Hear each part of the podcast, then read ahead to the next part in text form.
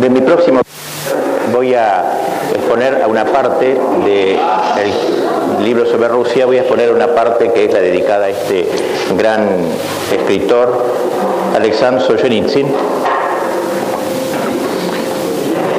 Es al tiempo que un testigo de nuestra época, admirable, tanto del mundo soviético como del mundo occidental, nos dice eh, cosas de ambos mundos, especialmente del nuestro, del occidente, que no estamos acostumbrados a oír eh, ni siquiera de labios de las personas más capaces. Por eso me parece que, a, más de ser un, un literato de grandísimo nivel, a mi juicio de los más grandes de la historia, y lo puedo decir a raíz de haber leído casi todas sus obras, Pienso que, o sea, un literato a la altura de, de Dostoyevsky y de los más grandes, es un gran pensador y un pensador eh, muy cercano a toda nuestra manera de, ver las cosas. Francamente, eh, pocas personas pueden decir con tanta claridad y valor y tanto coraje eh, las críticas que hace, sobre todo al mundo occidental, que son las que más directamente nos interesan. Pero lo que hace también el tema comunista es interesante porque él juzga que está llegando el momento de la desintegración del imperio soviético no basándose tanto en las esperanzas que pueden abrir, las expectativas que pueden abrir las perestroicas y glasnos de Gorbachev, sino más bien en la gran resistencia del pueblo, de lo mejor del pueblo ruso, eh, y que puede estar eh, eh, unida esta idea de, de, con lo de Fátima, la Virgen de Fátima y las profecías sobre la conversión de Rusia y, que Rusia, así como repartió sus errores en, todo el mundo, también sea quizás la que salve a Occidente con el tiempo. Eh, porque Occidente está, eh, está muy podrida verdaderamente y él va a decir claramente, eh, que él no espera ninguna solución de la democracia occidental, de la burguesía occidental, que es, es el padre del comunismo. Y por tanto él no quiere saber nada con el padre, él quiere elevarse, digamos así, a, a lo que sea verdaderamente la corrección de todo este mundo, no solo oriental, sino occidental. Primero algunos datos de su biografía, para los más burros de ustedes, que no tengan la menor idea de quién es Solzhenitsyn.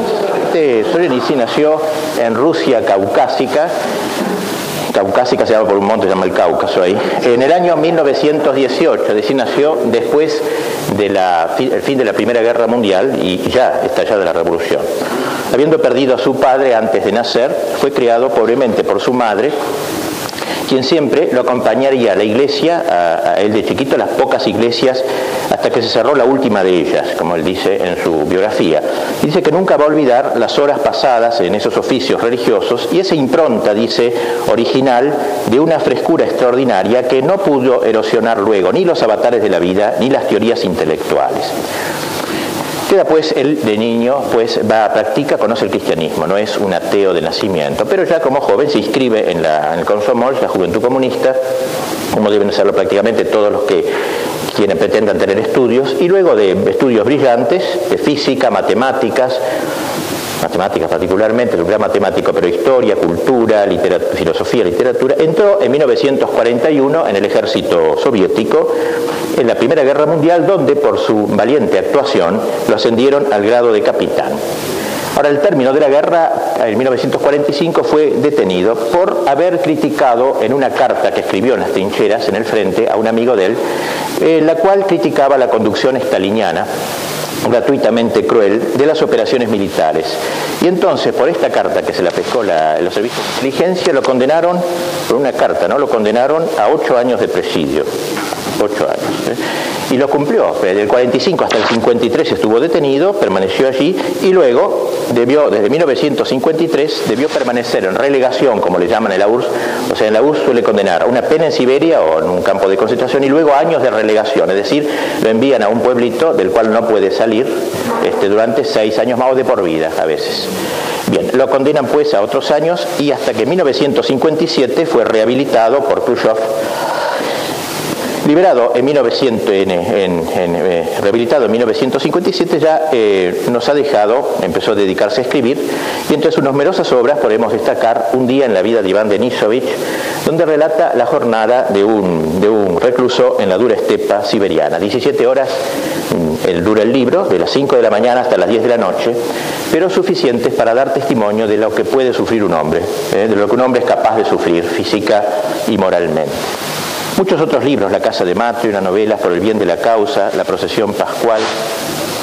En 1964 todos sus libros fueron prohibidos en la Unión Soviética, pero llegaron al extranjero eh, por caminos clandestinos y fueron publicados. Verdaderamente impresionante es, si alguna vez pueden leerlo, les recomiendo en el primer círculo, una novela sobre el régimen policial estaliniano y la vida de un grupo de prisioneros intelectuales en un campo de investigación científica así como Pabellón de Cancerosos, la obra de arte, y últimamente, agosto 14, noviembre 16, dos voluminosos tomos de un vasto fresco histórico de la Revolución, que quiere ser el sueño de su vida, donde él va a describir toda la Revolución, desde 1905 hasta los antecedentes de la Revolución, hasta Stalin, que comenzó eh, ya desde muy joven. En 1970 le dan el Premio Nobel de Literatura y fue violentamente atacado eh, en la Unión Soviética por la publicación en el extranjero de su obra cumbre Archipiélago Gulag, al punto que en 1974 le retiran la ciudadanía soviética, lo expulsan de la URSS. Y así comienza una serie de, una gira por Europa, por, Estados Unidos, con una agobiante serie de conferencias de prensa, etcétera, donde él va eh, este, criticando todo lo que, lo que encuentra, va encontrando a su paso, hasta que por fin este, se radica en una pequeña ciudad llamada Cavendish, en el estado de Vermont, a 300 kilómetros de Nueva York, donde está ahora llevando a cabo su obra ciclopia sobre la Revolución Soviética, apurándose, jugándole al tiempo, ya que tiene cáncer, creo que le ha retomado el cáncer que tenía cuando joven y que se le había curado, y cree que Dios lo reserva para esa gran obra de su vida, un profundamente cristiano. Allí tiene su capilla doméstica, en esa casa que es un búnker prácticamente donde él se defiende de cualquier atentado y donde los domingos va el sacerdote a celebrarle los divinos oficios, la ortodoxia. Mujer, dos hijos, allí vive en Vermont y el pueblito de Vermont, que es un pueblito pequeño de Estados Unidos, protege lo protege a su huésped de honor, digamos, ¿no? Lo aprecian mucho, de modo que cuando uno llega a Vermont hay un letrero que dice no molestar a Alexander Solzhenitsyn, porque está harto de entrevistas. Y él no aparece nunca abocado 15 horas diarias a escribir y a escribir para modelo de, nosotros, de todos nosotros. Como diremos luego, él se pone delante de la máquina de escribir como frente a una ametralladora porque esa es su arma para combatir al gran enemigo, no solamente al enemigo soviético, sino al enemigo ateísta, digamos así, del mundo, del hombre moderno. Bueno, voy a exponer entonces su pensamiento que más largo saldrá el libro, aquí será más breve, más conciso, sobre el mundo comunista de la URSS, del cual diré menos, este, y sus impresiones del mundo occidental y los medios que él propone para, para retomar la historia. Él es en ese sentido optimista, me decía, me decía mm, eh, ¿cómo se llama este? que escribió de las Malvinas, Casanseu me decía que eh, hablando con él en una ocasión, le concedió una entrevista, le, daba a entender que la caída del régimen soviético era inminente, eso no por la perestroika ya de antes, este, y le dijo a, a bueno, cuando yo, cuando estemos en Moscú de nuevo, me gustaría que usted me ayudara a hacer algún alguna revista en Moscú. Dice, me hablaba como si planeáramos ahora tomar un café el domingo en este bar del obelisco, me decía, estábamos en un bar con Casanseu, me decía eso. O sea, él en ese sentido él es muy optimista, él juzga que están contados los días del régimen soviético por una desintegración interior, pero sobre todo por el, esfuerzo de los resistentes, que él llama. O sea, la solución no va a venir de Estados Unidos, de Europa, va a venir desde las entrañas mismas de, nosotros que hemos adquirido a través del crisol del sufrimiento una gran experiencia que no tiene Occidente. Bien, ponemos en primer lugar el tema del comunismo, lo digo muy brevemente porque nos va a interesar quizá más el otro podríamos decir que Solzhenitsyn ha captado como pocos la esencia metafísica y teológica eh, del comunismo. Para Solzhenitsyn la antropología soviética que es capaz de viviseccionar al hombre hasta, llega hasta su destrucción, es capaz de destruir al hombre. El comunismo es para él un intento crudo, dice, de explicar el individuo y la sociedad como si un cirujano se resolviese a operar con un cuchillo de carnicero, con unos datos elementales, todo lo que es sutil en la psicología humana lo ignora, en la estructura de la sociedad, todo lo reduce a procesos económicos, todo lo reduce a materia. De modo, dice Nietzsche, que por una parte hay una exaltación de la materia, pero al mismo tiempo y paradojalmente a este hombre materializado se le retasea la materia que necesita para sobrevivir. Eh, sostiene Solzhenitsyn que la subsistencia a un nivel tan abismalmente bajo durante siete, ocho décadas siete décadas, está produciendo una enervación biológica del pueblo, una decadencia moral y física. Y dice que el turista que va a Moscú se engaña fácilmente, ya que esa ciudad, situada entre la URSS y el occidente, se la ha mantenido en una dieta artificialmente aumentada. En términos de bienestar material, es casi tan superior al resto de la Unión Soviética, Moscú, como Occidente lo es respecto de Moscú. La pauperización soviética real se la aprecia en todo su dramatismo en las ciudades de provincia, en las aldeas, y dice también, por cierto, que en los campos de trabajo forzados. Pauperización material, pero sobre todo pauperización espiritual. Juzga Solzhenitsyn que la erradicación violenta que se ha hecho de la fe, la supresión de la verdadera cultura ha disecado en gran parte al hombre ruso. La mujer equiparada al hombre ha sido equiparada, se agota ahora en trabajos terribles la moral pública ha decaído ya que todos los que podían dar un sustento espiritual al pueblo han sido liquidados, especialmente los sacerdotes, de modo que la única forma que le resta de libertad es la de la borrachera. De modo que el pueblo ruso ha sido degradado en su gran mayoría, excepto una élite que ha resistido, que veremos luego, pero eh, de por sí se ha logrado esta degradación general que se, en el pueblo ruso. Esta degradación es trágica y nos ha, dice, mutilado a todos. Ya casi no quedan entre nosotros espíritus íntegros. Allá somos esclavos de nacimiento, nacemos esclavos, yo ya no soy joven y yo mismo nací esclavo. Esto es más cierto aún para los que son más jóvenes se ha debilitado el cuerpo, se ha mancillado el alma y se ha llegado incluso, dice el gran poeta que es Orgenitsyn, el gran escritor, se ha llegado a profanar el paisaje ruso, se ha, llegado a profanar, ha llegado a profanar la tierra rusa. El ruso ama su tierra, el ruso sabe que cuando peca, peca contra Dios y contra su tierra. Por eso en Crimen y Castigo, cuando, uno, cuando se arrepiente el pecador, besa la tierra para reconciliarse con la tierra. Esa tierra, la tierra de la Santa Rusia, ha sido mancillada por el pecado social del comunismo. Ha mancillado, hemos ensuciado, dice, y manchado los amplios espacios de Rusia, hemos desfigurado el corazón de Rusia y nuestro amado Moscú.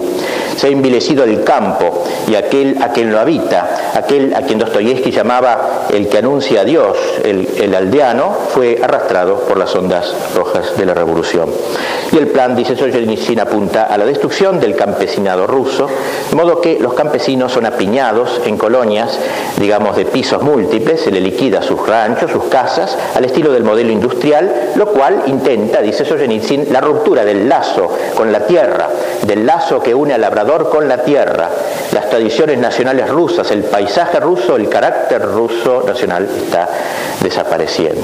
Y sobre esto pongo una nota eh, eh, sobre el paisaje, cómo Solzhenitsyn aprecia el paisaje y quiere en sus obras volver al paisaje y al cosmos, justamente, que ha destruido el marxismo. Porque él considera el paisaje y el cosmos como un icono a Poyeta, con perdón de la palabra, es decir, no hecho por mano de hombre. Eh, Heir quiere decir mano, como lo sabrán algunos de ustedes más capaces, y A es alfa privativa. A Heiro, es el que hace, ¿no? No hecho por mano de hombre, eso llaman los rusos a un icono, a los iconos que juzgan hechos por la Virgen, por, San Lucas o por Dios directamente en el sudario, eso es a Poyeta. Bueno, para él el paisaje es un icono a Poyeta, es decir, un sacramento de Dios no hecho por mano de hombres, y por eso él juzga que ha sido mancillado el icono del paisaje ruso. Y ese es el fin que él se propone en sus cuentos en miniatura, una obra de arte que sacó y que editó MC entre nosotros, pequeño poema, pequeños poemas en prosa a la gloria de lo real precisamente, el olor del manzano, el aroma del pasto, él vuelve a eso, la agitación del hormiguero, el silencio del lago.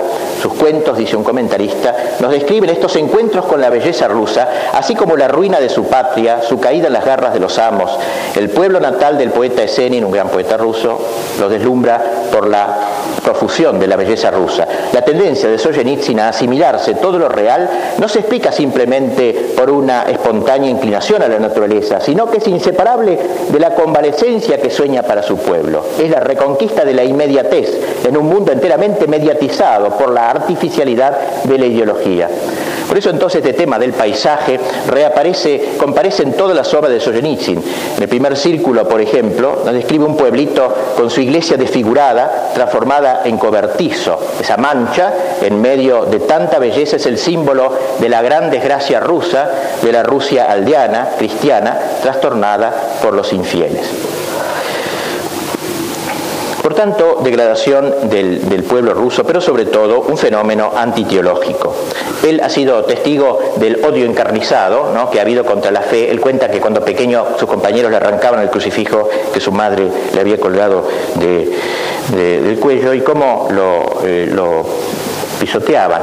Él comprende que el comunismo es demoníaco y en ese sentido empalma con la visión grande de, de Dostoyevsky que em, contrastaba dos, dos actitudes, ¿no? lo que él llama el Dios hombre y el hombre Dios. O sea, el Dios hombre es el tema del verbo encarnado, del Dios que baja a nosotros para tomarnos de la mano y elevarnos a la, al orden sobrenatural. El hombre Dios es el hombre de la Torre de Babel, el hombre que se levanta de abajo, ¿eh? hombre que se quiere hacer Dios. El otro es el Dios que se hace hombre para hacer del hombre un Dios. Aquí es el hombre que quiere conquistar al cielo. Hay dos visiones de la vida y no hay más, dice Dostoyevsky. Pues en este tema lo retoma Solzhenitsyn diciendo cómo el comunismo es precisamente esta construcción de la torre de Babel. Y por eso la inquina tan virulenta y prolongada a la religión. El comunismo, dice, no es explicable en términos diplomáticos, jurídicos o económicos. Es una religión a la inversa de una ideología con pretensiones místicas, panteísta. Lenin puso los cimientos de esta tensión ideológica de nuestro régimen. Puede apreciarse en una carta secreta sobre la destrucción de la iglesia. ¿Acaso solo le animaba el deseo de apoderarse del poder? Es un odio teológico de poseso, dice. Y desde entonces, desde hace ya medio siglo, esta ideología lo atraviesa todo como un eje. La conclusión principal del archipiélago Gulag es tales maldades en masa son posibles gracias únicamente a la ideología. Los hombres no pueden. En algún lugar está el límite humano. No se puede hacer eso. O sea, esto ha pasado el límite humano, una hubris, que dirían los griegos, ¿no? una desmesura aquí que solamente es explicable con algo preternatural. Ese es un tema muy caro a, a, a la iglesia marxista, podríamos decir. El carácter transhumano o preternatural del comunismo quizás se deba al hecho, a ese hecho, dice, el, eh, eh, se deba a hecho el hecho de que el, Occidente no ha comprendido la intrínseca maldad del marxismo, no comprende tanta crueldad. Dice Solzhenitsyn, creo que no es solo en razón de los disfraces que el comunismo ha asumido en las últimas décadas, es más bien porque la esencia del comunismo está más allá de los límites del entendimiento humano. Es difícil creer que la gente podría realmente planear estas cosas y llevarlas a cabo. Solzhenitsyn ha percibido con gran claridad pues, lo que es el mundo comunista. Pasemos al mundo de Occidente, donde él vamos a quedar un poquito más. Para él, eh, como sabe, como dije antes, el gobierno soviético lo expulsó eh, poniéndolo en un avión rumbo a Occidente. Él nunca hubiera querido irse de Rusia, él quería morir en Rusia, quiere volver a Rusia cuanto pueda. Él juzga que hay que luchar desde adentro y que ponerlo afuera es una gran medida, digamos, del enemigo. Pero lo pusieron. Y durante tres años, el gran luchador, el gran combatiente, este gran profeta, observaría en silencio al mundo occidental para ver si esto era lo que la corrección de aquello. Él había nacido bajo el comunismo, ahora estaba en Occidente. Hasta que por fin, invitado en junio de 1978 por la Universidad de Harvard para que describiese su experiencia de Occidente, pronunció esa notable disertación que yo traducí de manera admirable en, la edición es Micael y en la cual señala, y que hice un prólogo que según un, sacerdote, Padre Martino, dice que es mejor que la obra de Dostoyevsky, de eso Bueno, por cierto, la, impresión que propone en esa, en esa obrita, en esa breve conferencia que todos tienen que leer, una cosa importantísima realmente, es, eh, de enorme desencanto, cosa que manifestaría con mucha más hondura todavía en otros momentos de su obra. Quienes de la Unión Soviética vienen a Occidente, dice Solzhenitsyn, no salen de su asombro por el hecho de contemplar aquí en Occidente, de que contemplan eh, el, Occidente desde lo que va a ser su futuro, desde lo que la URSS ya vivió hace 70 años. Es decir, eh, todo esto que se vive aquí se vivió en la URSS hace 70 años. Padres permisivos, pornografía, burla de las tradiciones, todo eso lo va a describir admirablemente en su libro Agosto 14, una joya suprema de su arte literario. 970 páginas el tomito, para empezar. Un libro de bolsillo, ediciones de bolsillo. Bueno, ahí va a describir de una manera admirable esta este mundo de la pre-revolución soviética que parece realmente copiado lo que pasa en Argentina, es impresionante la semejanza, la, ceguera de los, intelectuales, de las autoridades políticas, la, ceguera de la iglesia ortodoxa, etc. Una cosa realmente extraordinaria. Bien, así que él vea, lo que pasa acá le impresiona. Uy, esto lo vivimos ahí hace 80 años. Él, no lo llegó a vivir, lo conoció por los libros, por las cosas, pero eso es lo que sucedió. Y entonces, em, eh, esta es la primera impresión que le produjo. Acaece ahora en Occidente lo mismo que entonces sucedía allí profesores temerosos de no estar a la moda, periodistas que declinan responsabilidades, simpatía generalizada por los subversivos, gente valiente que no puede expresarse, que no tiene medios para expresarse, gobiernos débiles, confusión espiritual, en fin, describe a la perfección ese mundo. En este discurso de Harvard, él eh, expone los jalones de la decadencia. Va a ser una gran teoría que la tenía en su mente hace mucho, no solamente en ese momento. Ya eh, eh, cuando estaba en Siberia lo estuvo pensando este tema. Las grandes etapas del drama de Occidente, que Occidente vivió en los últimos siglos, cuyo conocimiento resulta imprescindible, según él, para entender lo que ahora está sucediendo. y para él encuentra la fuente de todo este mundo moderno en el espíritu del Renacimiento que encuentra su expresión política y filosófica en el periodo de la Ilustración. Es el humanismo racionalista, es la autonomía del hombre respecto de toda entidad que lo trascienda, es el antropocentrismo moderno, dice él, el que está en la base del gran proceso, lo que decimos nosotros, ¿no es cierto?, del gran proceso moderno eh, que culmina en el marxismo.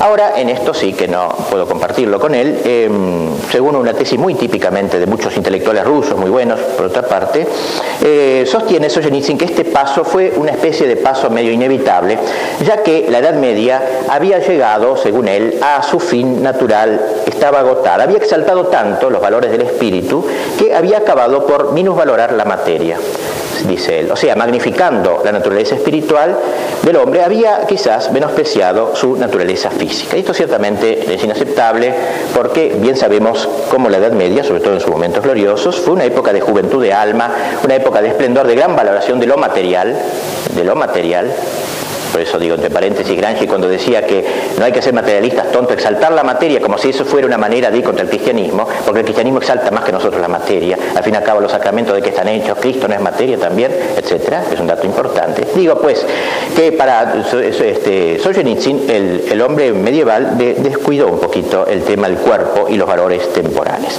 Quizá podríamos coincidir con esta idea de Solzhenitsyn si restringiéramos su juicio a lo que podría ser el fin de la Edad Media, ya en época que estaba exhausta. Sea lo que fuere, concordamos plenamente con él en que a partir del Renacimiento, y si se quiere ser más preciso, del segundo Renacimiento, comienza ese proceso de minusvaloración de lo trascendente. Dice el autor, el nuevo sistema de pensamiento basó la civilización occidental moderna en la tendencia peligrosa a adorar al hombre y a sus necesidades materiales. Todo lo que se encuentra más allá de lo físico y del bienestar y de la acumulación de los bienes materiales, todas las otras necesidades humanas y características de una naturaleza más elevada y sutil fueron excluidas de la atención del Estado y de los sistemas sociales como si la vida humana no tuviera un sentido superior.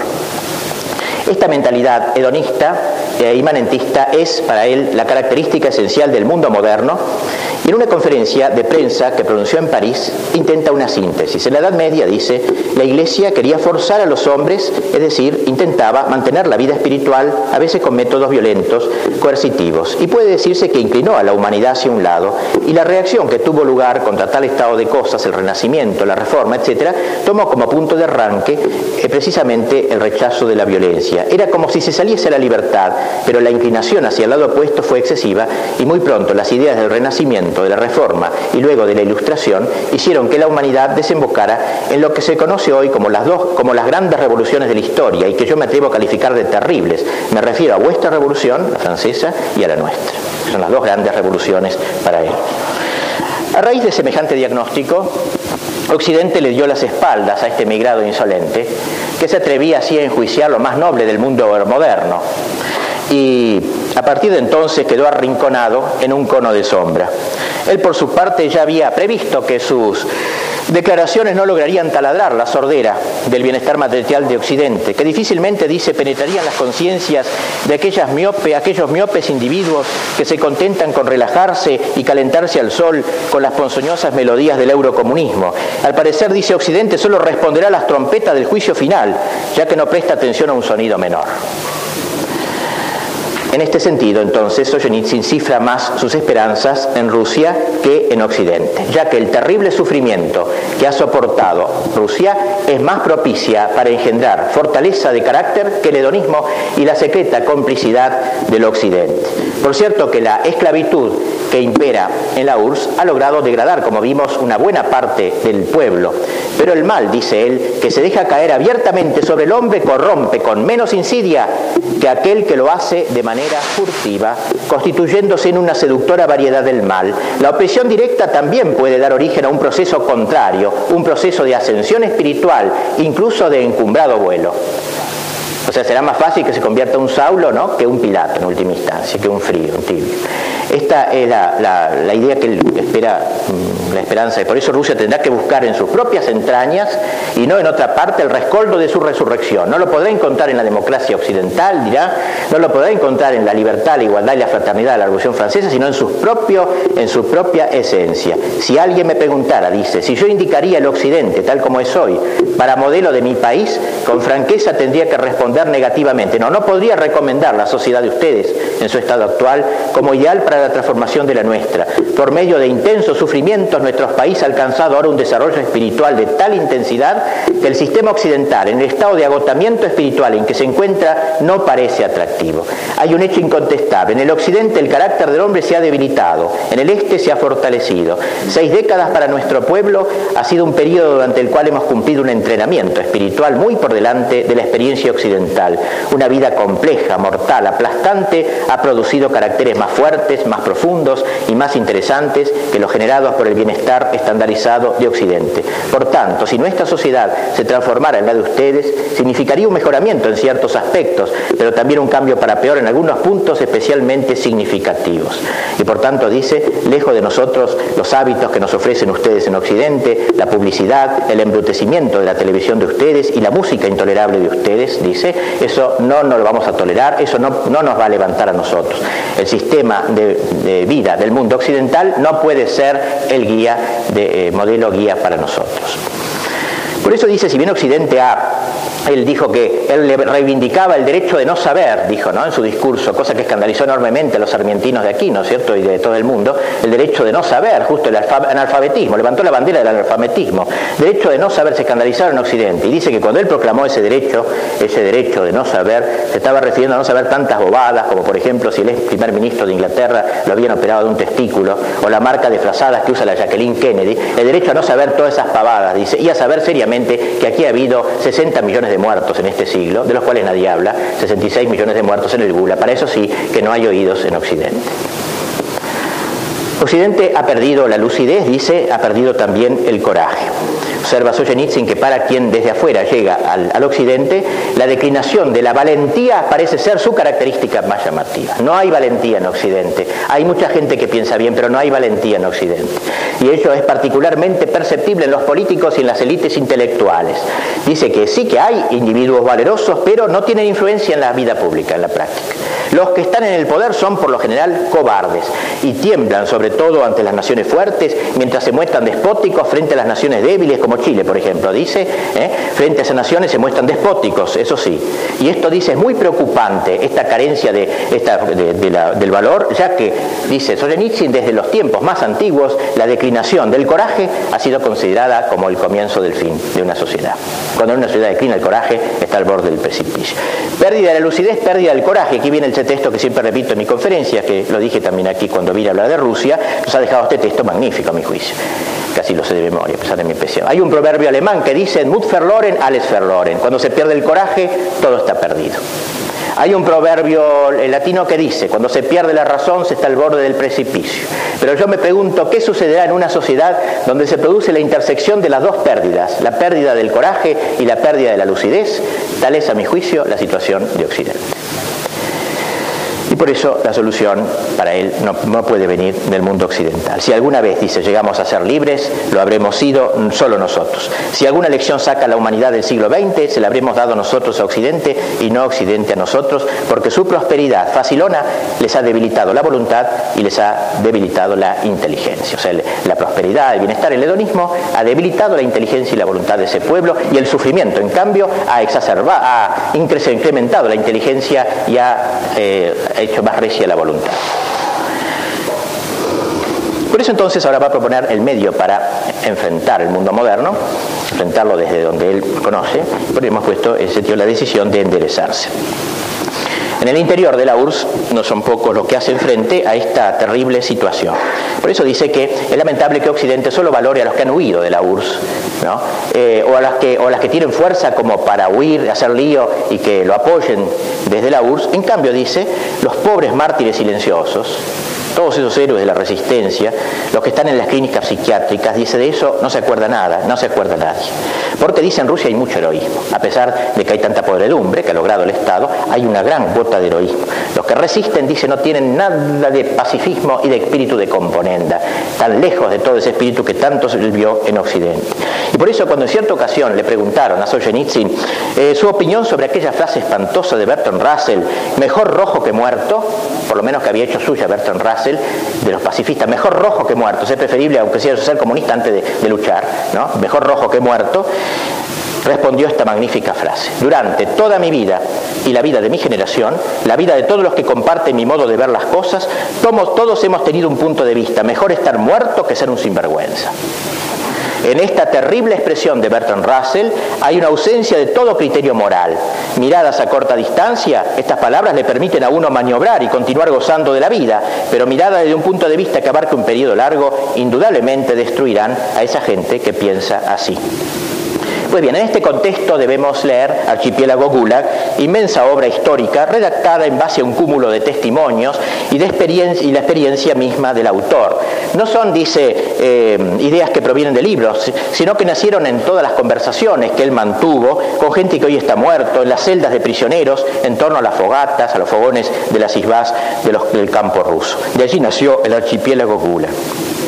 Y como dice que el régimen, al crear el horrible tentáculo del Gulag, el régimen dice se había propuesto contar con una, no solamente con una mano de obra barata, ¿eh? Eh, en lo posible gratuita, y al principio sin escuelas, ni hospitales, ni baños, ni cocinas públicas al principio, ¿eh? sino que más allá de este objetivo económico de tener mano de obra barata, dice muy bien Solzhenitsyn que lo que se proponía el Estado era también era movilizar las almas de los detenidos, poniéndolas al servicio de la tarea común fijada por el poder. Y para eso había que suprimir al hombre que llevaban adentro, suprimir el elemento humano, demostrar que podían ser tratados con materia prima, hacer de esos hombres hombres abstractos, números, sin lazos con la tierra, con la propiedad, con la familia, sin incorporación a ningún medio profesional, sin implantación en la historia, hombres desenraizados, hombres número, digamos así.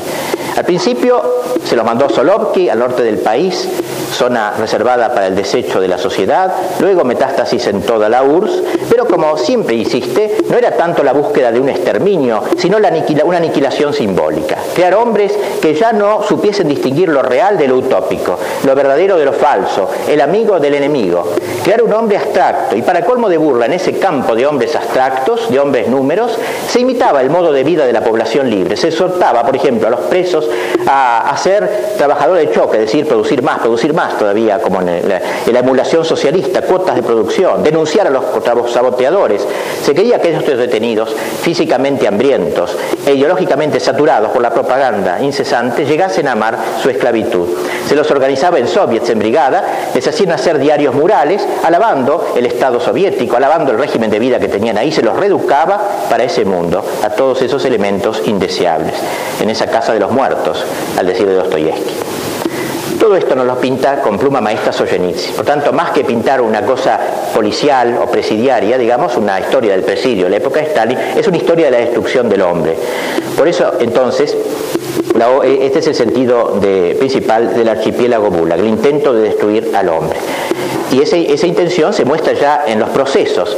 Por eso Solzhenitsyn se detiene tanto en esos procesos al comienzo del libro, en el primer tomo, de esos juicios. ¿Por qué? Porque ese proceso tendía a que el detenido se declarase culpable, que la víctima fabricase su propio prontuario, que se condenase a, sí misma con un relato confesión falso, que dejase de ser hombre, digamos así, como su primera manera de aniquilamiento. Por eso se quería un proceso en donde el hombre se autoacusase, no solamente declararlo reo de un crimen.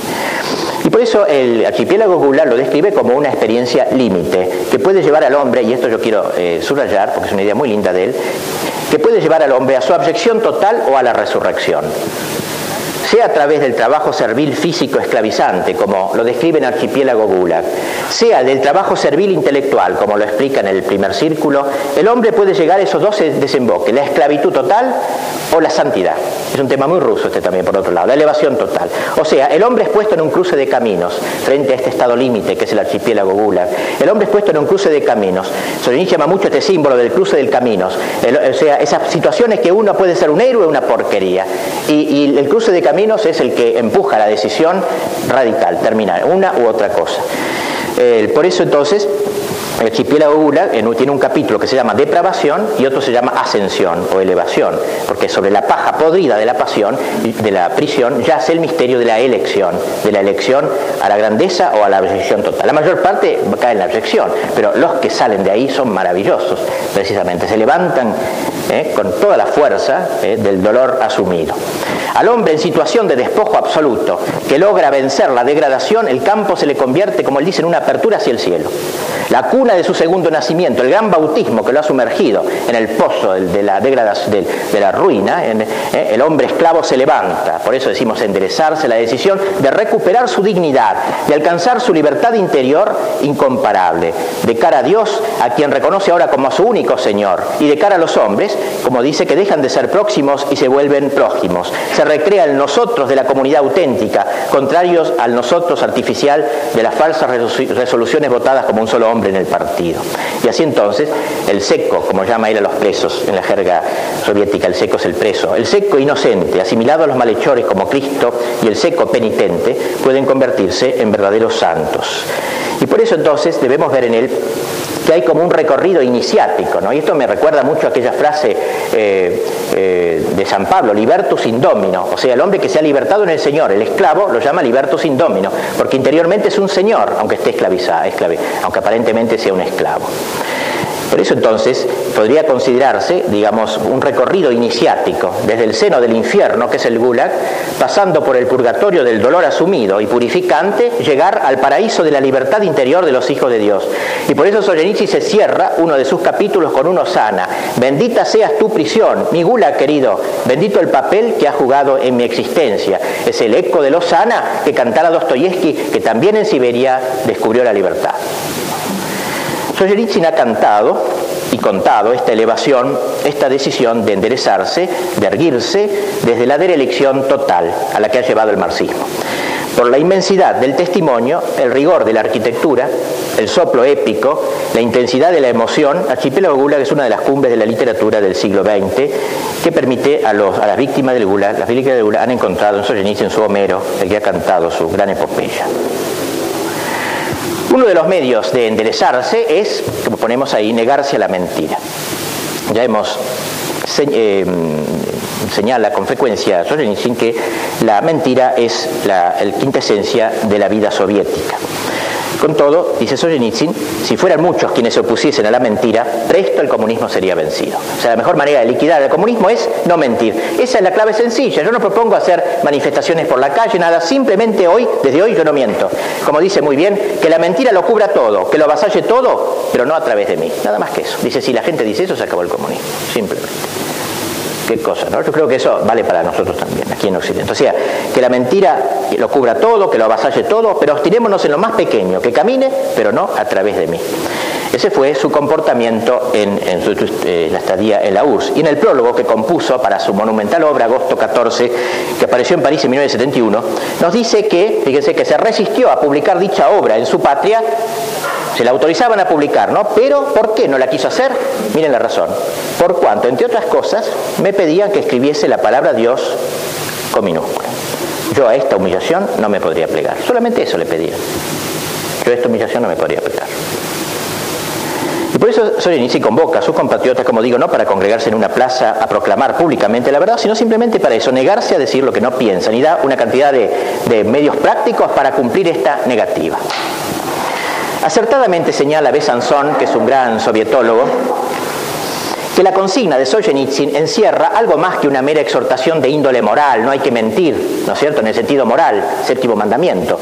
Mucho más que eso, se trata de un planteamiento ontológico, este no mentir. Mantenerse firme en la verdad, testimoniar la realidad, es destrozar la verdad imaginaria, es destrozar la utopía, es disipar el fantasma de realidad que caracteriza a la utopía. Esta es la revolución que patrocina Solzhenitsyn, entendiendo que la lucha política, más allá del ámbito del bien, el combate contra la injusticia, la tiranía, etc., se coloca en el terreno del ser más que en el ámbito del bien, en el terreno del ser, es decir, de lo verdadero, de lo real. Y dice Solzhenitsyn, ha encontrado una aplicación política al principio metafísico de Parménides, perdón de Palescurra, el ser es, el no ser no es. Mejor formulado aún por San Buenaventura, el ser pone al no ser completamente en huida. Yo no sabía San Buenaventura lo había formulado así.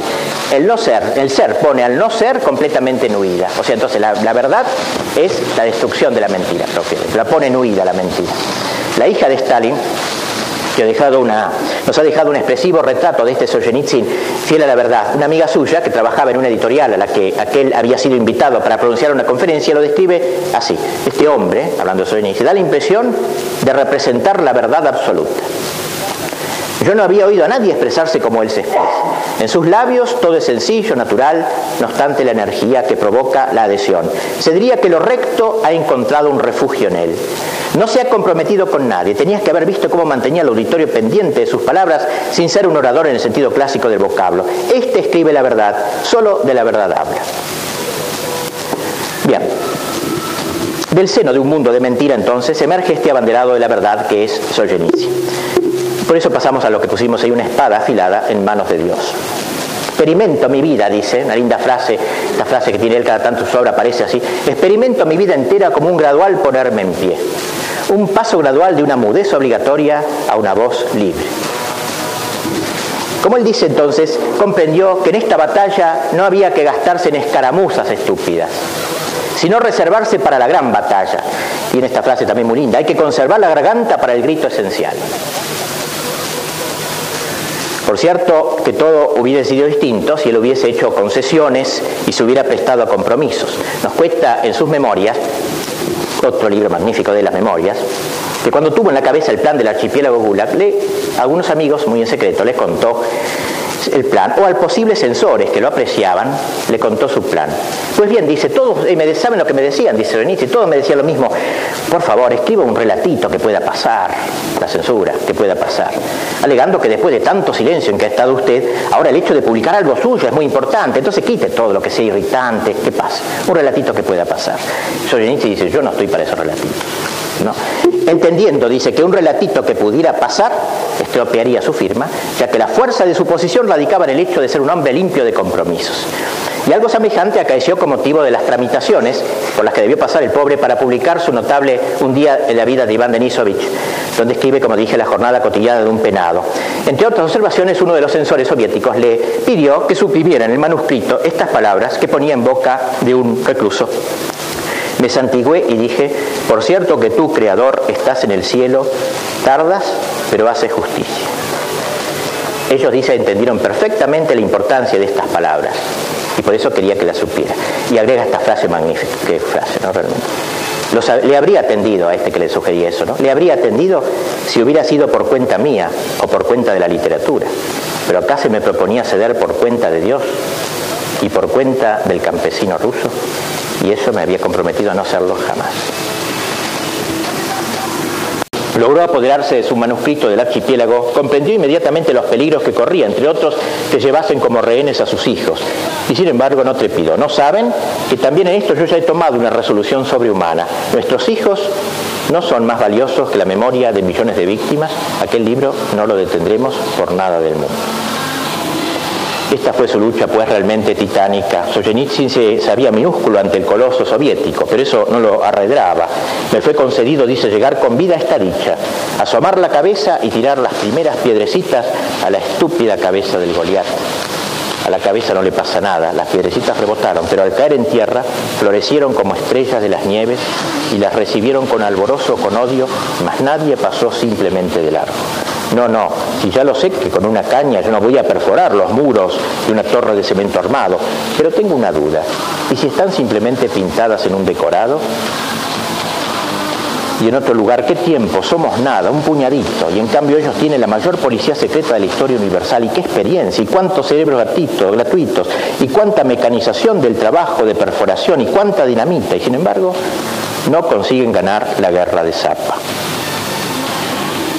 Para Solzhenitsyn se trata de una verdad incontrovertible. Si uno se planta, ellos solo vacilan ante la fuerza y la firmeza. En cambio, al que le sonríe, al que quiere llegar a una componenda y les hace reverencia, a ese lo aplastan sin piedad. Algo semejante sucede también en el campo de la política internacional. Ustedes, dice, tienen que entender, le dicen los trabajadores norteamericanos, la naturaleza del comunismo. La ideología misma del comunismo consiste en que todo aquel que no toma lo que yace a sus pies es un imbécil. Si uno puede hacerlo, que lo tome. Si uno puede atacar, que ataque. Pero si hay una muralla, retrocede. Y los líderes comunistas solo respetan la firmeza y desprecian, riéndose de ellas, a las personas que ceden continuamente ante ellas. Besanzón, gran admirador de Solzhenitsyn, a quien considera uno de los más grandes hombres de toda la historia directamente. Dice que a veces este le recuerda a Lenin. Curioso esta, ¿no? Dice, es ascético como Lenin, es solitario como Lenin, deja poco lugar a la espontaneidad, le obsesiona el tiempo que corre, el empleo de ese tiempo, sus 15 horas frente a la máquina de escribir, desprecia el confort, el hedonismo, pero eso dice no se debe a una semejanza de carácter, sino a la situación concreta que ambos hubieron enfrentar. Solzhenitsyn ha descubierto en Lenin la célula germinal del comunismo y quiere ser su antitipo, su reverso simétrico. Resulta pues normal que emplee armas semejantes, técnicas análogas y un comportamiento parecido. Ha resuelto ser un Lenin al revés, un Lenin para el bien. Solzhenitsyn presiente que este, que este combate suyo sobrehumano y por tanto alguien con mayúscula dice que está más allá de los límites humanos, lo habrá de ayudar. Hay muchas cosas que no veo de cerca, aún en muchas cosas me corregirá la mano suprema, pero no se ensombrece mi pecho. Precisamente es lo que me alegra, que todo eso no lo planeo y no lo llevo a cabo yo, que yo solo soy una espada bien afilada, el que puse ahí, contra las fuerzas infernales, bendecida para destrozarlas y dispersarlas. Haz, Señor, que no me rompa con los golpes, que no resbale de tu mano. El anticristo conoció bien la, peligrosidad de este hombre, la importancia de su enemigo, y por eso, por eso no lo mataron. Como se lee en Die Welt, un diario comunista, por su eliminación, no, un diario alemán que habla, por su eliminación Moscú tendría que pagar un precio análogo al de Budapest y Praga. O sea, él vale por ciudades enteras, por los líos que hubo en todas las ciudades. Solzhenitsyn admiró siempre, pasemos al otro, la ejemplaridad de los que resisten, admiró siempre el coraje de los que se negaban a pactar con el enemigo. Mientras estuvo detenido, su vocación había sido conservar bien el secreto de tantos héroes en los campos de concentración para revelarlo en su momento, para hablar libremente de ellos ante su patria y el mundo entero. Su memoria fue parte del filo de su espada. La memoria, una gran memoria que tiene. Sin ella, los mártires hubiesen permanecido en el olvido. Archipiélago Gula, con sus tres formidables tomos, es la gran requisitoria de nuestro siglo, donde no solo se destaca la brutalidad de los verdugos, verdugos, sino sobre todo el valor de los que supieron resistir, aunque su nombre quede ignorado. Ahora, juntamente con esta multitud de héroes, muchos anónimos, Solzhenitsyn se complace en exaltar algunos particulares. Nombro, por ejemplo, de otros, a Vladimir Bukovsky Aquel que Pinochet lo canjeó con, qué sé yo, Corbalán, no sé cuál era uno, un chileno comunista, un comunista, lo mandó y Brezhnev le mandó aquí a Bukowski, dice así, este hombre estuvo en campo de concentración, en campo de concentración, en clínicas psiquiátricas terribles, Bukowski, y aquí todos dos libros o tres acá en Occidente. Vladimir Bukowski comenta, hablando de él, este Solzhenitsyn, que durante toda su joven vida ha sido destrozado por las trituradoras alternativas de las prisiones psiquiátricas, de las prisiones ordinarias y de los campos de concentración, no se ha doblegado. No ha, preferido la ya posible, no ha preferido la ya posible existencia en libertad, sino que ha ofrecido su vida como sacrificio consciente por otros. Este año lo trajeron a Moscú y le propusieron ser liberado e irse al extranjero, solo con una condición hasta el momento de la marcha no ejerciera actividades políticas, nada más. Y podía libremente salir al extranjero, reparar su salud. Según los actuales estándares occidentales del valor, por liberarse del sufrimiento se puede pagar un precio incluso muchísimo mayor. Ciertos prisioneros de guerra americanos estimaban permitido firmar cualquier papel contra su país, colocando su preciosa vida naturalmente por encima de sus convicciones. Pues en cambio Bukowski consideró sus convicciones más valiosas que su vida. Una luminosa lección para el Occidente, aunque es probable que sea inútil. Bukowski contestó con una condición, que suelten de los hospitales psiquiátricos a todos aquellos de quienes había escrito. La liberación, pero sin bajeza personal. La liberación sin bajeza personal le pareció insuficiente. Ni quiso huir dejando a otros en la desgracia y fue enviado al campo de concentración a terminar sus 12 años. Se dice fácil. Probablemente, agrega Solzhenitsyn, haya muchos Bukowski en los campos de concentración. Y dice que en todos los casos en que todavía hoy no conocemos los detalles, de la, etcétera, quiere decir que esas personas no la sueltan, no les obedecen el régimen, quiere decir que son firmes a sus convicciones. Esos son los que más valen, son seres anónimos ¿eh? que están allí resistiendo. Bien, él hace eh, referencia también a otros, por ejemplo, al gran Chafarés, Sájarov, Sájarov también un caso rarísimo para él, ¿no? Porque Sájarov, físico de fama mundial, hombre mimado por el Estado soviético, lleno de privilegios, un día se declara en disidencia. Él dice que, dice Solzhenitsyn, cuando Lenin concibió el comunismo y Stalin, etc., todo había sido previsto por ello, menos esto de Sájarov. O sea, un hombre que le dan todas las comodidades y un día dice, no señor, por dignidad.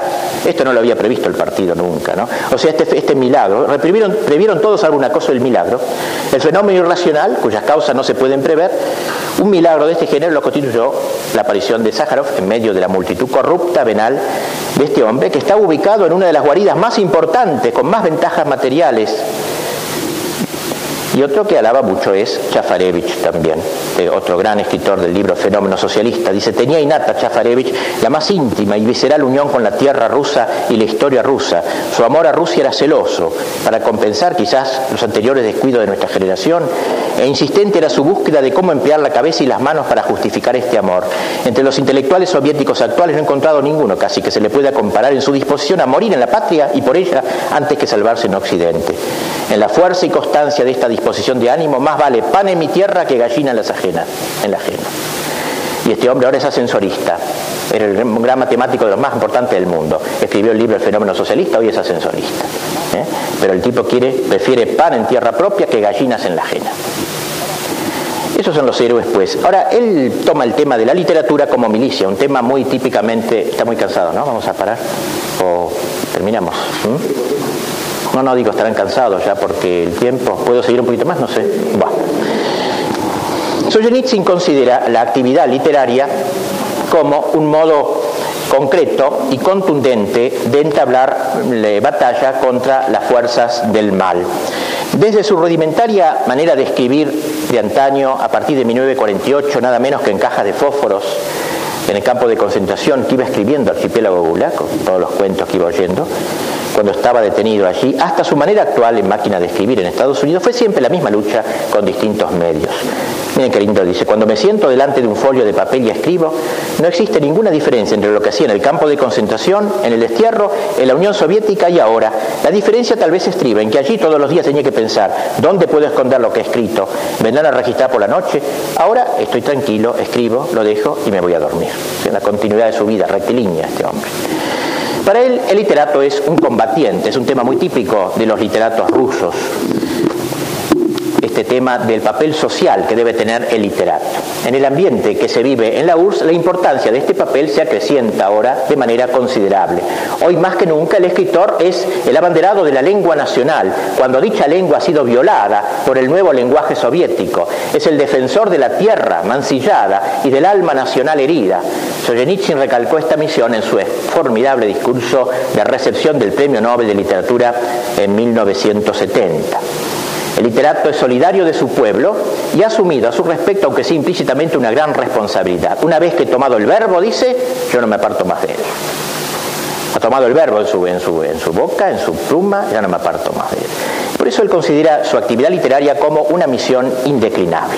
Es obligación suya, confiesa, sentarse todos los días ante unas cuartillas blancas y abocarse a escribir sus libros y, eh, para cubrir la memoria rusa, como él dice él está, es, su deber hacer. El verbo de Solzhenitsyn cobra acentos castrenses cuando describe este quehacer literario.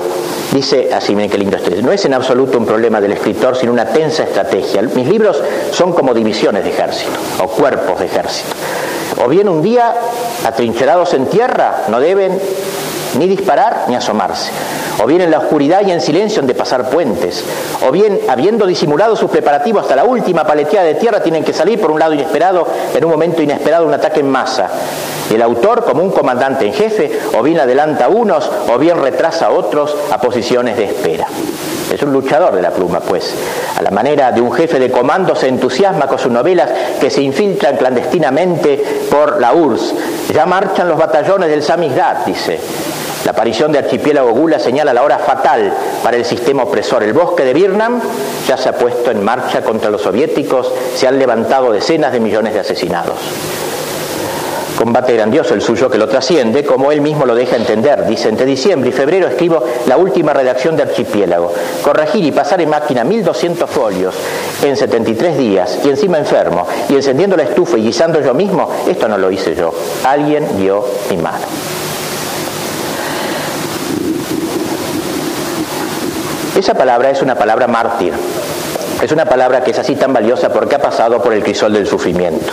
Para que la palabra oral escrita sea de veras eficaz o testimonial, ha de pasar por la escuela del sufrimiento. Escribir en la URSS, como escribió Solzhenitsyn, era altamente peligroso. Si se hubiera preocupado por su seguridad, como él dice, eh, jamás se hubiera atrevido a publicar Archipiélago Gulag estando en la Unión Soviética. Cuando lo escribía pensaba así, que escribiría hasta que llegue la muerte, simplemente. Escribiría todo lo que pudiese y luego moriría. Entonces quizá lo publicaría. Según Solzhenitsyn, la auténtica literatura es una expresión del honor, y una forma del martirio. El honor lo conduce a no manchar su alma con la mentira. Y el martirio es la consecuencia del testimonio intrépido, la expresión más alta del sacrificio. Honor y martirio, eso es para la literatura. Los libros de Solzhenitsyn están salpicados de sangre, verdaderamente. Creo que si no hubiese conocido el presidio, dice, y los campos de concentración, aunque tal vez hubiese llegado a ser escritor, no hubiera podido apreciar en su totalidad, ni ver ni comprender las tareas auténticas que debía cumplir, ni tampoco la situación real de mi patria y de mi pueblo. No hubiera alcanzado el temple necesario, no hubiera tenido fuerzas para salvar todos los obstáculos. Solzhenitsyn soñaba con que la nación se expresase por su pluma. Él quería ser la memoria de su nación, sobre todo la nación silenciada.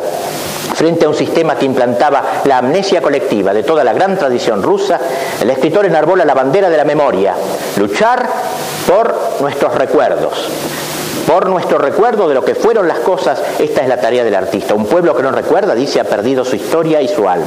Sí, lo más importante es recrear todo tal como sucedió. Esta es mi principal finalidad. Preciso que de generación en generación se transmita el recuerdo de la patria gloriosa y de la patria envilecida.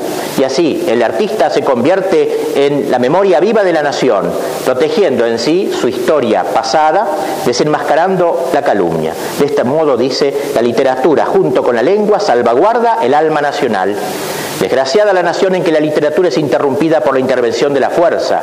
No solo se viola la libertad de prensa, lo más importante, se destierra el corazón de la nación y se mutila su memoria. La nación se olvida de sí misma, pierde la unidad espiritual y con un idioma que parece común, los compatriotas un día dejan de entenderse. Acaban sus días y mueren generaciones mudas que no hablaron de sí, ni a sí mismas, ni a sus descendientes. Y por eso él se ha asignado, ha asignado dos tareas anamnéticas en su vida. Dar a conocer la tragedia del Gulag y exponer el gran proceso de la revolución Soviética. La primera misión ya la ha cumplido, él dice. Solo me resta que se publique la URSS. Es su deseo. La otra está en ejecución desde 1970 y es su gran novela historiosófica en 20 tomos, La Rueda Roja, de la cual conocidas entre nosotros hay al menos dos.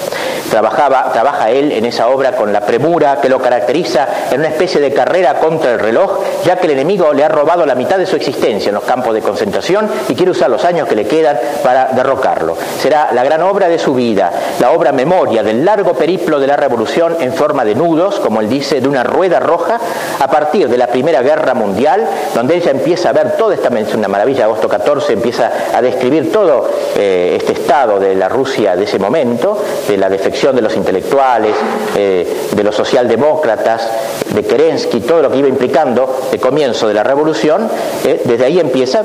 Eh, se trata de un viejo propósito que él tiene, que ya, del cual ya nos habló en sus memorias. Ojalá, dice, pudiera allí, pudiera escribir aún el primer nudo, todavía no lo he Ojalá también el segundo, ya he hecho los dos. Qué bien si llegara al cuarto, cuando Lenin ya está en Petrogrado y la novela histórico-militar estalle, novela revolucionaria, y ya entonces perecer bajo las vigas incendiadas. Eh, No se imagina usted lo que son estas dos obras de maravilla, porque en realidad Dostoyevsky si pintó el mundo soviético y socialista, lo pintó como una profecía imaginada. Él no, él la ha visto, ¿no? Y ha hecho una gran novela en torno a esta epopeya, digo, una gran una novela epopeya en torno al gran tema de la revolución ya presenciada, ya vista.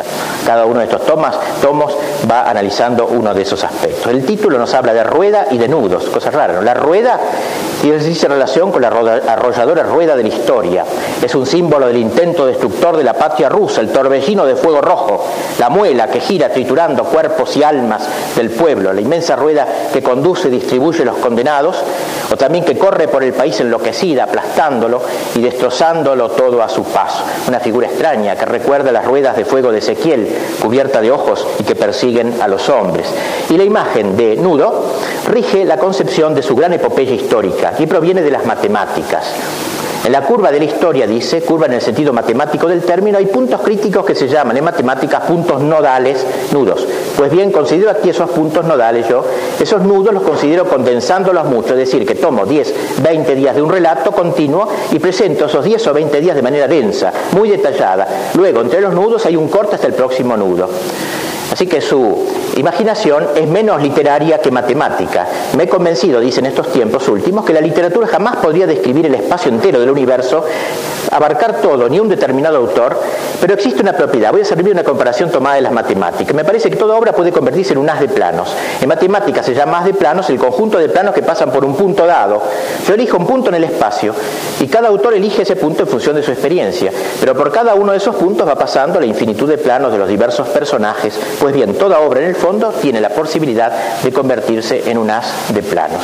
Y así son verdaderamente sus obras, son como estos haces de planos sobre una misma eh, eh, sobre un mismo punto. Y así en un informe escenográfico que nos ha dejado de una sesión de prensa del Círculo de Prosista de Moscú, él dice que muestra lo que es la concepción del tiempo para él. ¿no? Él tiene una concepción muy, este, muy curiosa del tiempo condensado. Un día para la vida de Iván Denisovich, tres días para el primer círculo, Tres días para el pabellón de Canceroso, primera parte, uno en el segundo y diez en días en agosto 14.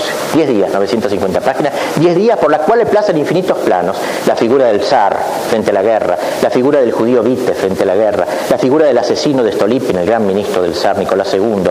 Y de acuerdo a todos esos personajes va pintando el gran protagonista la guerra. Este es el nudo, que va determinando todas las actitudes frente a la guerra de los traidores, de los socialdemócratas, de los patriotas, de los sinvergüenzas que se hacen santos en la guerra, cruce de camino la guerra otra vez, en donde puede haber traidores o santos, héroes del país. Este es entonces el método curioso que tiene, pues, si en vez de recurrir a las matemáticas nos valiésemos del lenguaje musical, podríamos decir que las novelas de Solzhenitsyn tienen algo de polifónico, en cuanto que en ellas se sustituye la antigua noción de héroe principal con la preeminencia de varios héroes. Cada capítulo o cada tema tiene un protagonista. Cuando entra en el campo de acción, ese es el protagonista. Entonces, uno va viendo protagonista zar, protagonista el socialdemócrata, protagonista Stolipi, protagonista el soldado traidor, cada momento, y el conjunto es una gran sinfonía. O sea, se lo capta como una como en la música, que no se capta cada momento, sino que se capta lo sinfónico. Y queda una idea, uno acaba el libro y queda realmente como una cosa sobrehumana lo que ve. Decimos que la puridad de la lengua es para él como un arma de combate. En diversas ocasiones se ha referido Solzhenitsyn al bastardeo de la lengua a que se abocaron los soviéticos como un objetivo trascendente para el triunfo de la subversión. Ya en 1917 el idioma ruso sufrió el primer atentado se suprimeron letras del alfabeto, la escritura, se cambió la ortografía, se tergiversó para vehicular la mentira. O sea, había que vehicular, hacer una lengua para vehicular la mentira. Y ya hemos visto cómo Solzhenitsyn, donde ve una mentira se larga de cabeza. Pues bien, aquí es la mentira en la lengua, en la lengua. Él odia la mentira en toda su manifestaciones, en este caso contra la mentira enquistada en la lengua. Y por tanto, restaurar el idioma ruso es un acto de guerra, es retornar a la verdad rusa. Y hasta parecería, dice que el mismo lengua me lo está pidiendo, esta lengua que tiene tanta preferencia por los proverbios que se refieren a la verdad, a la pravda. Solzhenitsyn nos ha dicho que en la ciclopia empresa contrarrevolucionaria hay esa tarea libre, llana y valiente de negarse a la verdad, como decíamos, que aunque reine la mentira no pase por mí. Para los escritores y los artistas hay algo más, destrozar la mentira. Y dice esta frase tan linda que es muy rica y casi metafísica, como explicaremos después, el arte siempre venció en la lucha contra la mentira y siempre vence. La mentira puede sostenerse frente a muchas cosas del mundo, pero nunca frente al arte. El concepto del arte, pues, como destructor de la mentira, ¿no es acaso aquello de Dostoyevsky de que la belleza salvará al mundo? Frase enigmática de Dostoyevsky, la belleza salvará al mundo. El pensamiento de Solzhenitsyn es muy semejante al de Dostoyevsky. Ambos se han mm, referido a temas semejantes. El arte es para Solzhenitsyn el vencedor de la mentira y del mal, porque la estética confluye con la ética en él. Solzhenitsyn retoma una antigua tradición rusa muy extraña la concepción del arte por el arte de Occidente o puramente estética. Este instrumento privilegiado de Dios que es el arte, es para Solzhenitsyn la clave de bóveda de sus catedrales. Cada una de sus grandes obras literarias tiene un sentido eminentemente arquitectónico, con su clave de bóveda, de donde todo parte y donde todo se une. Y así por eso entonces la belleza para él y la música, la belleza de las almas, la belleza del arte y la belleza de las naciones también son las que van a destruir a la mentira. Por eso entonces eh, como eh, eh, ataca la mentira en la letra. Señala Besanzón que Solzhenitsyn pronunció la palabra decisiva cuando afirmó que el arma absoluta contra la ideología era el rechazo de hablar su lengua. Qué grande esta frase también, ¿no? El rechazo de hablar su lenguaje. Si como decía Buffon, el estilo es el hombre, se puede decir que el estilo ideológico es el antihombre, el estilo soviético es el antihombre. Por tanto, toda palabra autónoma y personal, toda irrupción de ser y de verdad, hace volar en pedazos la surrealidad. Y ahí las libertades estilísticas que se toma Solzhenitsyn, el empleo generoso del vocabulario de los aldeanos, eh, constituyen para este escritor mártir una manera de comulgar con la vida nacional y cumplir su misión patriótica en esta corrupción de la lengua. Cuando el lenguaje vivo penetra en el interior de la lengua enyesada, se produce un respiro, un comienzo de liberación y desde el punto de vista de la KGB, un acto de subversión.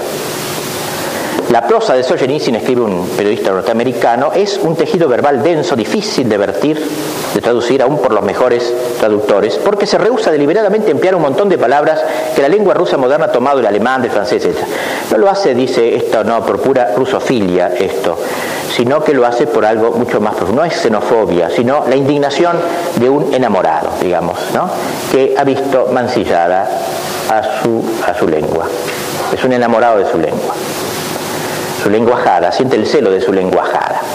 Porque soy es un enamorado como lo de su patria. Mi vida, dice, transcurre rodeado de palabras. Las contemplo como si fueran piedras preciosas. Cada una de ellas tiene un enorme valor para mí y no podría cambiar ninguna por otra.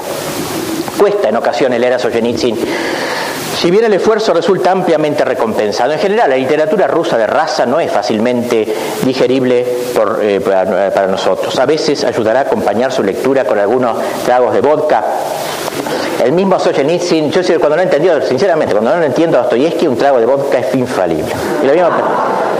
El mismo Solzhenitsyn nos cuenta que cuando Tvardovsky, que era un pobre hombre que lo pinta, pero bueno, pero lo quería ayudar, pero con grandes miedos, este, se puso a leer los manuscritos del primer círculo, esa novela de él, para ver si era posible su publicación, lo encontraba un tanto extenso. Y dice, al tercer día ya le quedaban poquitos capítulos, pero él empezó a la mañana con la exigencia. Su novela sin vodka no se puede leer, me dijo. La energía de la exposición eh, suya es de Dostoyevsky, una gran novela. Por cierto que lo es, una novela apasionante. Con o sin vodka es una novela maravillosa. A algunos les causa fastidio la lectura de Archipiélago Gulag, ¿no? Pero en realidad hay que tener un poquito de fuerza y en el fondo uno acaba gozando plenamente. Digamos algo sobre la resurrección de Rusia. Solzhenitsyn no se agota en su mirada hacia atrás en orden a rescatar la memoria de la nación. Su corazón de patriota ruso arde de esperanza en la restauración de su amado pueblo. incluso asegura, como dije al principio, que su resurgimiento no está lejos.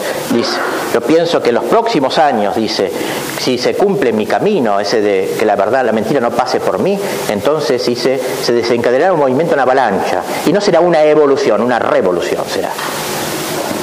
Pero para eso es necesario un arrepentimiento nacional. Bien sabe Solzhenitsyn que su país ha cometido un pecado social, un grave pecado, un pecado nacional. Ha mancillado la tierra. Y si quiere, por tanto, resucitar, será preciso que pase por la contrición nacional. Creo, dice, en nuestro arrepentimiento, en nuestra purificación moral, en el resurgimiento nacional de Rusia. Eso implica, pues, el repudio más absoluto de la ideología que ha reinado. Arranquemos y sacudamos esta ideología que es como una camisa sucia y sudada y que tiene ahora tantas manchas de sangre de esos 66 millones de muertos, que impide respirar al cuerpo vivo de la nación. Esta ideología lleva en sí la entera responsabilidad de toda la sangre que ha sido derramada. También la Iglesia Ortodoxa rusa deberá pronunciar un solemne acto de contrición, más apremiante que todavía que el de los fieles, como lo escribe Solzhenitsyn en la jerarquía de la Iglesia rusa en el exterior. Yo no veo otro camino que goce de buena salud para todos los grupos humanos y tanto más, por supuesto, para la Iglesia, debida a la propia naturaleza de allá que los caminos del reconocimiento de los pecados y de los errores propios y no de los demás. Nuestro arrepentimiento y nuestra confesión. Ninguna corriente eclesial se encuentra libre de ellos. Todos somos Rusia y todos así la hemos hecho tal y como es hoy. Rusia se salvará, pues, sobre la base de sus propias reservas espirituales previo arrepentimiento de su gran culpa. Y en esta materia Solzhenitsyn se aparta de Sájarov en dos cosas aparte. La primera diferencia es que Sájarov, considera que para liberar a Rusia hay que tener la ayuda de Occidente. Solzhenitsyn piensa que Rusia a Occidente la va a empeorar todavía, que la deje en paz, que apelando a sus propias reservas, ahí se va a salvar. Y la segunda divergencia, Sájarov sostiene que no hay que hacer ningún arrepentimiento nacional, ya que los pecados no radican en las naciones, sino en los hombres. En cambio, para Dostoyevsky, Solzhenitsyn también hay pecados nacionales. Las esperanzas de Solzhenitsyn, pues, eh, no se apoyan en este occidente lleno de bienes materiales, dice, sino en el oriente mártir. Hoy día, escribe, tienen lugar dos grandes procesos en el mundo. Uno en occidente, un proceso de concesiones una tras otra, un proceso de entrega y más entrega a la espera de que tal vez en algún momento el lobo habrá comido bastante. El segundo proceso es uno que yo considero clave de todo y que voy a decirlo ahora, nos brindará el futuro de todos nosotros. Bajo la concha de hierro fundido del comunismo está teniendo lugar una liberación del espíritu humano. Nuevas generaciones están creciendo, que son constantes en su lucha contra el mal, que no están dispuestas a aceptar compromisos carentes de principios, que prefieren perderlo todo, salario, condiciones de vida, la vida misma, pero no están dispuestos a sacrificar la conciencia, a hacer tratos con el mal. La línea pues del occidente post-renacentista es totalmente divergente de la línea que ha recorrido Rusia. La línea del proceso occidental que lleva ya tres siglos de derrotero continuo, avanzado creyendo, avanzando, avanzado creyendo que cuando el hombre lograra saciarse, aquietando sus apetencias terrenales, cuando estuviese bien satisfecho en una repartición de bienes materiales, alcanzaría la plenitud, el paraíso en la tierra. El espíritu del archipiélago Gulag dice, la esencia de este libro mío es precisamente todo lo contrario. Yo intento demostrar que los que han sido privados no solo del alimento necesario para subsistir, no solo del vestido para defenderse de las inclemencias de la naturaleza, no solo de los bienes materiales más imperiosos, olvidándonos de todo lo superfluo, sino incluso de la propia esperanza de sobrevivir, pese a toda esta privación total, pueden sentir dentro de sí un impulso espiritual inmenso. Y uno de los juicios sobre Occidente es que este mundo occidental, que nada en la abundancia, que camina los bienes sobre los bienes materiales como si fueran las piedras de las calles, de pronto, tal vez paulatinamente, los hombres de este próspero Occidente comienzan a rebajar su espíritu. Y para ejemplificar esta diferencia, compara Solzhenitsyn la actitud de los jóvenes norteamericanos que eludieron ansiosamente ser reclutados en las filas de los que enfrentarían a los comunistas en Vietnam con la de los jóvenes soldados del ejército de la URSS que se negaron a hacer fuego contra los insurgentes en Berlín, Budapest o Afganistán y que fueron por ello sumariamente ejecutados, sabiendo que eso era lo que les esperaba. En la URSS la gente ha padecido la experiencia comunista en carne propia y ya están vacunados, pues, contra ese espíritu a diferencia de Europa. Y desde este punto Rusia está más allá de Europa. Su terrible experiencia espiritual y social la ha colocado a la vanguardia de todo el mundo y puede ser para Occidente, dice, como una voz de su futuro. No hay resurrección sin muerte y Rusia ha pasado por la muerte más terrible. Occidente está instalada en una prolongada agonía, dice, apaciblemente en una prolongada agonía. En su misma esclavitud los mejores rusos han descubierto la verdadera libertad. Perdiéndolo todo, lo encontraron todo, fueron de nuevo señores. Y así en este libro magnífico que me prestó el padre Palermo, que se llama En el primer círculo, un libro que si pueden leer se lo recomiendo, es una maravilla. En este libro, en, eh, que recuerda este título de la novela, eh, La Divina Comedia del Dante los círculos del Dante, con sus diversos círculos de condenados. No deja de ser interesante la presencia de Dante en la literatura rusa, también en Dostoyevsky y en otros autores. Pues bien, en el primer círculo soviético están recluidos los científicos. Creo que Dante ponía en su primer círculo a los filósofos, a Platón y a ellos.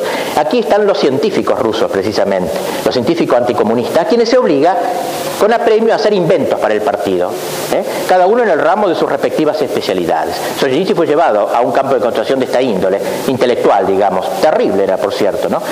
cuyo nivel científico era muy alto. Y en la novela esta magnífica va contrastando el mundo interno de ese gulag pequeño, formado por los detenidos, y el mundo exterior, el no gulag de los amos, Este último, el mundo del procurador, de los diplomáticos, de los escritores cortesanos, el mundo nocturno de Stalin y sus temblorosos acólitos, es paradojalmente el reino de la esclavitud. Y en cambio ese es el reino de la libertad, poco a poco poderosamente satíricos son los capítulos no gulagianos, que forman una especie de antitrama de la novela.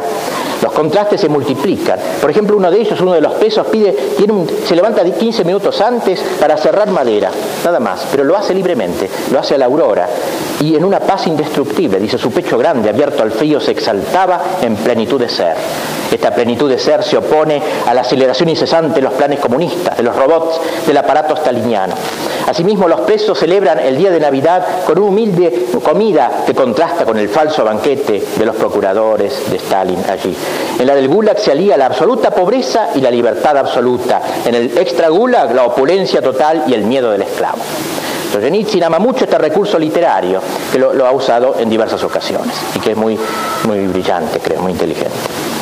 Así entonces Solzhenitsyn presenta en este primer círculo a un recluso que se llama el ingeniero Bobini, condenado a 25 años de cárcel, al cual le había matado su mujer, sus hijos, nada, no le habían dejado nada. Bueno, un día este hombre, cuenta Solzhenitsyn, lo llaman, sobre quien ya no hacían mella las amenazas, no le podían quitar más. Es convocado por el ministro de la KGB y le dice, acelera el ritmo de su investigación, rápido, un invento para el partido. Eh, Bobinin le responde que en adelante nadie le obligará a trabajar para ellos porque ella no posee nada. Y le dice esta frase magnífica, entienda usted, señor, de una buena vez y explíqueselo a todos sus amigos, los dirigentes que precisen saberlo. Ustedes son poderosos en tanto que no hayan quitado todo a la gente, porque la persona a quien le haya quitado todo ya no está en poder de ustedes, es libre otra vez. Esto es una idea pues muy importante y se ha señalado la relación de la, de esta, del primer círculo con la búsqueda del santo grial de la Edad Media, que sería el símbolo central de esta novela. Los reclusos aquí detenidos en este círculo, liberados por la prisión, desembarazados de todos los lazos y bienes, como veis que en la vida ordinaria suelen atarlos, están en condiciones de ponerse en búsqueda del Graal. No en vano el capítulo central se titula El castillo del santo Graal. Es la médula misteriosa de la obra, el núcleo que le confiere su significación. La búsqueda del santo tiene un sentido bien preciso, es la búsqueda de Rusia. Los caballeros deberán luchar solos desde la cárcel, elegir solos el cruce simbólico de caminos, lo que exigirá de ellos toda clase de renuncias, como la Edad Media lo requería la Dama de los Sueños. La Dama es Rusia. Pero una vez superada la prueba alcanzarán el Graal, alcanzarán la perfección, la trascendencia icónica este tema, por tanto, de la renuncia aparece en todas las obras. En el pabellón de cancerosos, ante la certeza de la muerte, el hombre pasa a ser libre por primera vez. Aún el antiguo bolchevique, todos confrontados con la muerte despojante. Sea pues con la esclavitud del campo, la guerra terrible o la muerte despojante, el hombre llega al cruce de caminos donde está el cruce que va a la santidad o al canallismo total. Bien, ponemos eh, finalmente este tema de Dios y de la patria. El comunismo sabe muy bien que las dos vertientes para el resurgimiento nacional para el resurgimiento auténtico de Rusia son el cristianismo y la nacionalidad. Esta es la razón, dice él, por la cual el comunismo se ha mostrado más implacable en su tratamiento de los cristianos y de los que abogan por el renacimiento nacionalista. Son los dos grandes enemigos, Dios y la patria. Y ante todo se requiere un renacimiento religioso. El camino que propongo, dice, está establecido en la conclusión de mi discurso de Harvard y puedo repetirlo aquí, no queda otro camino sino hacia arriba. No hay camino hacia la derecha, hacia la izquierda, hacia arriba el único camino, la trascendencia. Eso es el Creo que el siglo XX, materialista y cargado de lujos, nos ha mantenido por demasiado tiempo en un estado subhumano, ya sea de hambre o de excesiva saciedad. Ambos subhumanos, qué bien dicho, del hambre soviético o de la excesiva saciedad, pero ambos son subhumanos. Por tanto, no hay camino más que para arriba, para la trascendencia. Para Solzhenitsyn, el cristianismo la única fuerza espiritual viva capaz de emprender la curación espiritual de su patria. Claro que, como dijimos más arriba, la Iglesia deberá hacer su mea culpa, ya que es responsable en buena parte por el secular estado de humillación en que se encontraba su clero, eh, su avasallamiento por parte del Estado ruso de los Ares, la pérdida de su independencia espiritual, eh, fue una de las causas principales de la irreversibilidad, dice, de los sucesos revolucionarios. Pero vinieron las persecuciones, dice él, ¿no? Y la ferocidad encendió una llamarada de purificación de fe, dice, en esa iglesia decayente. La persecución, dice, encendió una llamarada purificadora de fe y de víctimas sacrificadas. Una llamarada que de hacía tiempo desconocía la iglesia rusa y tal vez universal. La profesión de fe suponía perder la libertad, incluso la vida. Se tiraron las campanas, se cayó la oración en la ciudad. y aún en la vida privada u oculta, pero el dolor templó al pueblo, le dio fortaleza, le dio juventud, al tiempo que el régimen, buscando bienes materiales, envejecía de día en día. Y hoy la iglesia en la URSS es una iglesia cautiva, oprimida, pero no perdida, dice. Es una iglesia que puede renacer de sus cenizas. Pero este renacimiento, dice él, nunca debemos atribuirlo a la actitud de cobarde como la del metropolita Sergio, cuando el deshielo estaliniano, ni a sus ofuscados cálculos de consolidar a Cristo portando en el pecho la orden acuñada del anticristo, la orden de Stalin, ni de atraer a los refugiados a morir en los campos de concentración de la patria, porque ellos recomendó que volvieran todos los rusos después de la guerra mundial y fueron todos a Siberia, los cristianos. No viene de eso, dice, ni de su, su capitulación pusilánime. Todo eso es una penosa estratagema, dice él, entretejida de pecados. Pero esos pecados caen solo sobre esos jerarcas, no sobre el cuerpo de la iglesia, dice él, sobre el cuerpo fiel y mártir de la iglesia rusa. Y por eso el pueblo sigue llenando las iglesias pocas abiertas al culto. En ningún lugar de la tierra, dice, tal vez se dan templos cristianos tan rebosantes de fieles. Es imposible arrodillarse, falta espacio para santiguarse. Cuando sentimos cómo se tocan nuestros hombros, nos afirmamos con mayor fuerza contra las persecuciones. Pues bien, observa Solzhenitsyn que si hace 70 o 80 años eran los jóvenes quienes se burlaban de los popes y de la iglesia juntamente con los intelectuales que los acompañaban en su desprecio y son precisamente los jóvenes y los intelectuales los que más se acercan a la iglesia, reservando todas sus burlas a la ideología comunista dominante. Los de las generaciones intermedias que tienen entre 40 y 60 años, dice, son por lo general ateos y suelen ser más indefensos ante la propaganda comunista, a diferencia de los jóvenes que en su mayoría son creyentes, aun cuando pertenezcan a miembros del partido o por lo menos tienen una concepción religiosa del universo. En cambio, en Occidente, a pesar de que las campanas están en uso, una impresionante indiferente religiosa, templos abiertos pero vacíos. Una vez más esto nos demuestra que no siempre los hombres descubren los valores supremos del espíritu viviendo en la abundancia material y disfrutando de una libertad prácticamente ilimitada. El hombre alcanza el máximo grado de libertad en la cárcel, el cristianismo vino al mundo a través de las persecuciones que duraron siglos y por eso tengo grandes esperanzas en los procesos espirituales que se manifiestan en el este. Mejor dicho, estoy totalmente convencido de que son irreversibles y de que terminarán imponiéndose. Verdiaev decía, con esto termino, que el comunismo es, este, está inescindiblemente unido con la fealdad. Idea interesante precisamente por ser el error, por ser la mentira, está unida con la, si la belleza está unida con la verdad, la falsedad está unida con la fealdad. Aludiendo Solzhenitsyn a la enigmática expresión de Dostoyevsky de que la belleza salvará al mundo, tiene esta preciosa frase. Así tal vez esa vieja trinidad, verdad, bien y belleza, ¿eh? no sea solo una vetusta fórmula sin contenido como nos parecía cuando éramos presuntuosos estudiantes en la secundaria. Ahí se ve que estudian eso en la secundaria, los atributos aquí en Rusia, en la Rusia comunista. bueno, o sea, los, trascendentales de esa. Si las copas de esos árboles, qué linda frase, si las copas de esos árboles, tres árboles, confluyen, tal y como lo afirmaban los estudiosos, y los excesivamente rectos brotes de la verdad y del bien han sido aplastados, cortados por el comunismo, impidiéndosele su desarrollo, incluso quizá queda que los de la belleza, veleidosos, impredecibles, inesperados, se abran camino y se eleven hasta el mismo lugar, cumpliéndose el trabajo de los tres. No es una frase, pues, sino una profecía la que dejó escrita Dostoyevsky, que concluye, la belleza salvará al mundo. A él en verdad le fue dado ver más allá, asombrosamente iluminado. Y en segundo lugar se requiere el renacimiento patriótico.